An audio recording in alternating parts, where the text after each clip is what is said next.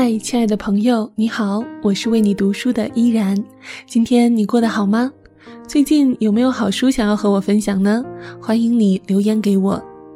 今天我们将开始阅读一本在二零一七年十二月出版的新书《佩蓉的妈妈经一》，作者是蒋佩蓉，翻译张凤、高静。在这里要感谢青橄榄书店为我们提供的书籍授权。如果你想要和我一同完整阅读这本书，欢迎在淘宝或微店搜索“青橄榄书店”购买正版进行阅读。其中的“店”呢是宫殿的“殿”。在开启新书之前，让我们首先了解一下作者蒋佩蓉吧。他毕业于麻省理工，曾任职于多家世界知名跨国公司，也曾任麻省理工中国的总面试官。他集中美教育专家、儿童礼仪及成长力专家、国际商务礼仪培训专家于一身，而最让她自豪的身份却是丈夫的好太太、三个儿子的全职好妈妈。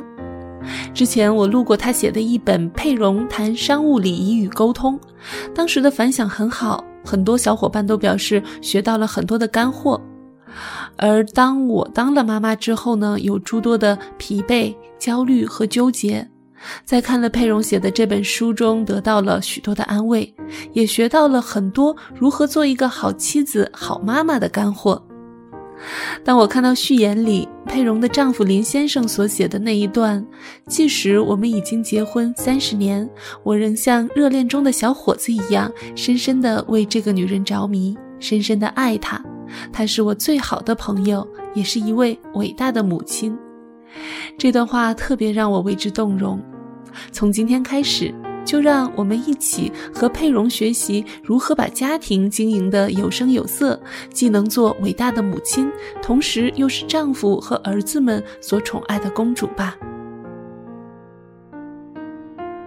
下面的时间，闭上眼睛，开始聆听佩蓉的妈妈经。做全职妈妈还是兼职妈妈？儿子出生后的头一个圣诞节，我妹妹送给我一本让我啼笑皆非的书作为礼物，叫做《妈妈忏悔录》。书的前言里提到，不管当妈的做了什么，内疚感都始终陪伴着她。而面对是否做全职妈妈这个问题，我发现书上的话真是千真万确。像我这样的全职妈妈们，常常很纠结、很内疚，因为在别人看来，我们浪费了辛苦获得的学历，也没有好好利用我们的天赋和所接受的专业训练，在社会上自食其力。尽管我们知道自己做全职妈妈对下一代的性格养成有不可估量的作用。可是，我们每天仆人般的辛苦付出和所取得的成果，得不到任何机构的认证或奖励。而另一方面，兼职妈妈们，也就是职场妈妈，也很内疚，因为她们没有太多时间和深爱的孩子待在一起，只能把孩子托付给别人照顾。他们中有些是需要依靠工作才能生存。有些是需要通过工作来证明自己的天赋和学历，还有些是只有通过工作才能获得足够的成就感。是的，无论做出哪一种选择，做妈妈的我们都会感到内疚，这是我们必然要面对的。那么，我站在哪一方呢？我想，问题不在于哪个决定绝对正确。而在于你以什么心态做决定，怎么面对自己的选择，这些会决定最终的结果。下面我想和大家分享四个女人的故事。这四个故事能帮助我们理解如何处理当妈妈的会遭遇到的内疚感。克里斯提和戴安娜在生第一个小孩前，都在洛杉矶的大医院工作，都是医院药房的主管。有了第一个宝宝后，他们都很高兴。在孩子出生后不久，他们就都回到了各自的工作岗位。不过，他们之间的相似之处到此就结束了。克里斯蒂热爱他的工作，对待他的下属就像对待自己的家庭成员一样。她认为自己的工作对其他人和医院的病人有巨大的影响，能帮助他们生活得更好。她也非常爱她的四个宝贝孩子。白天，她把孩子交给她妈妈照顾，而下班回家后，她总是一进门就给孩子们一个灿烂的微笑，仿佛见到孩子们是一天里最美好的事情。克里斯蒂知道。她妈妈年纪大了，不能像其他年轻女性那样照顾孩子，所以只要她在家，就一定亲自照顾孩子，让她妈妈下班，让她妈妈有时间去拜访周围的老年朋友，和朋友一起参加舞蹈班、插花班和唱诗班。老人如果有丰富的下班生活，上班照顾孩子时就会更快乐。尽管克里斯蒂非常喜欢给孩子们做饭，但有时他实在太累，不想做家务，也不会介意去吃吃快餐，使用一次性盘子和杯子，或者直接叫外卖。他认为最重要的是能和孩子们一起享受家庭时光。克里斯蒂的丈夫在另一家医院工作，也很忙碌辛苦，但是他们都习惯于工作就是工作。回家时就全身心与孩子们在一起，在休息日，他们全家一起参与社区服务，比如为孤儿组织烤点心、义卖活动等等。现在，他的四个孩子都成长为快乐、健康和成功的年轻人，继续参加服务周围社区的活动。与克里斯蒂不同，戴安娜是在妈妈和丈夫的要求下返回工作岗位的。她的妈妈坚信男人是靠不住的，坚持让戴安娜回去工作，认为这样女儿才不会丧失工作能力，从而不需要靠男人养活，也不需要看男人的脸色。戴安娜的丈夫小时候生活贫困，对物质生活要求比较高，希望家庭能有更多的收入。尽管当了妈妈的戴安娜并不在乎物质条件，她只想待在家里和孩子们在一起，但她没有和妈妈、丈夫争辩，像一个乖女儿和好妻子那样服从他们的要求，返回了职场。可是她工作时非常想念孩子，每天去上班和孩子分别时，她内心都很痛苦。慢慢的，她开始怨恨丈夫和妈妈。她从不跟丈夫沟通自己的真实想法，却在心里鄙视他没有出息。这种态度在她和丈夫说话时会流露出来。她妈妈帮她照顾孩子，她却经常贬低老人教养孩子的方式。内心的怨恨使得她很容易发脾气。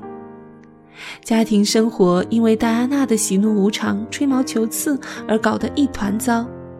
身边的人和孩子都躲着他，不愿意单独和他在一起，这样让他感到更加内疚，情绪也更加沮丧，而且怨恨他人。下面的时间，让我们来听到另外两个妈妈的故事。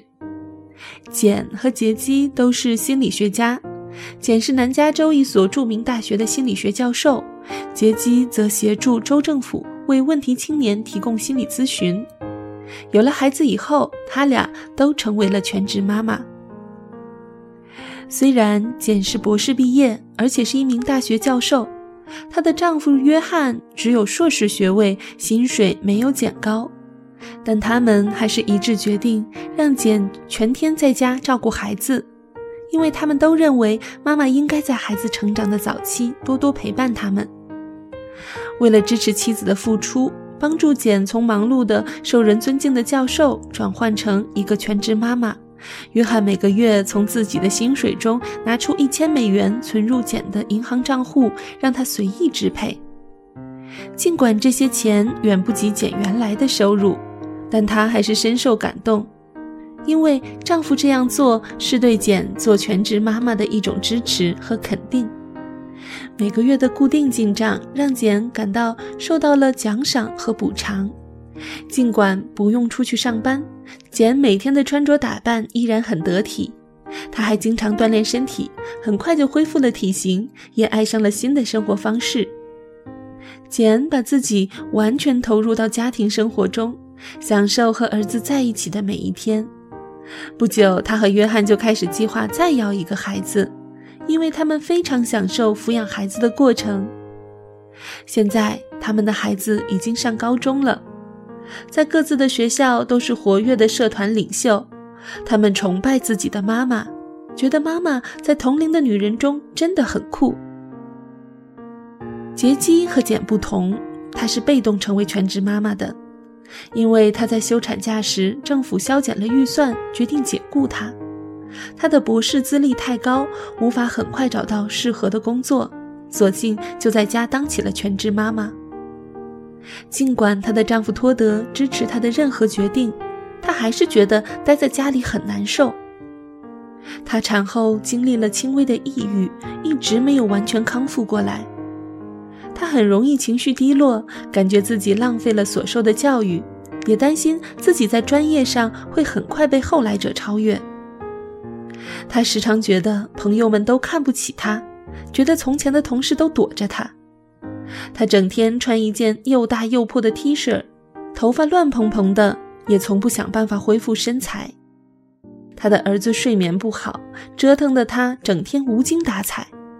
她没有心思好好做饭、打理家务，叫外卖的次数越来越多，和丈夫托德的交流也越来越少。托德由于工作升迁，回家越来越晚，出差也越来越多。杰基感到很孤独，总是怨天尤人。当托德在家时，他经常责怪托德是个工作狂，他们几乎没有平心静气的交流机会。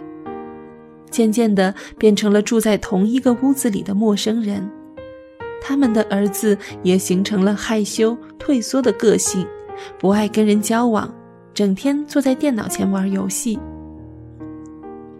当你读到这四个女人的真实故事时，你是否也看到了自己的影子？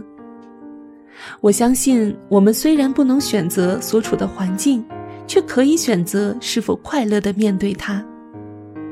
在上述故事中，有两个女人欣然接受了自己的决定，成为了快乐的母亲；而另外两个女人却把自己当成受害者，让怨恨劫持了他们的快乐。如果那时他们能够向家人倾吐他们的需要、困惑和愿望，或许结果就不会那么糟糕。无论你是全职妈妈还是兼职妈妈。你都有权决定是兴高采烈地开始你做妈妈的生涯，丰富你后半生的经历，还是对处境充满抱怨，心力交瘁，认为自己远离了人生梦想与目标。你会如何选择呢？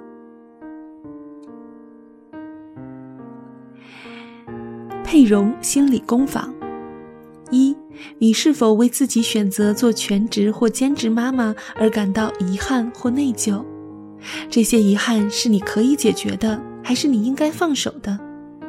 如果是后者，请想象一个空空的气球，你用遗憾和歉意充满它，然后把它放飞到空气中，跟它说再见，并下定决心不再回想这些事情。二，不管你是一个全职妈妈。还是兼职妈妈，花几分钟时间写下五件你对你先生感到抱歉的事。在你工作的时候，如果有其他人帮你照看孩子，那么写下五件你对孩子感到亏欠的事情，然后再写下你对他们的感激。今天和大家分享的书籍是由青橄榄书店授权录制的《佩蓉的妈妈经》一。如果你听完感觉有所收获，欢迎你在节目下方留言并分享出去。我是主播依然，喜欢我的节目，可以在新浪微博关注 NJ 依然，或者加入我的公众微信 NJ 依然五二零。依然代表作者蒋佩蓉，感谢您的收听，我们下期再会。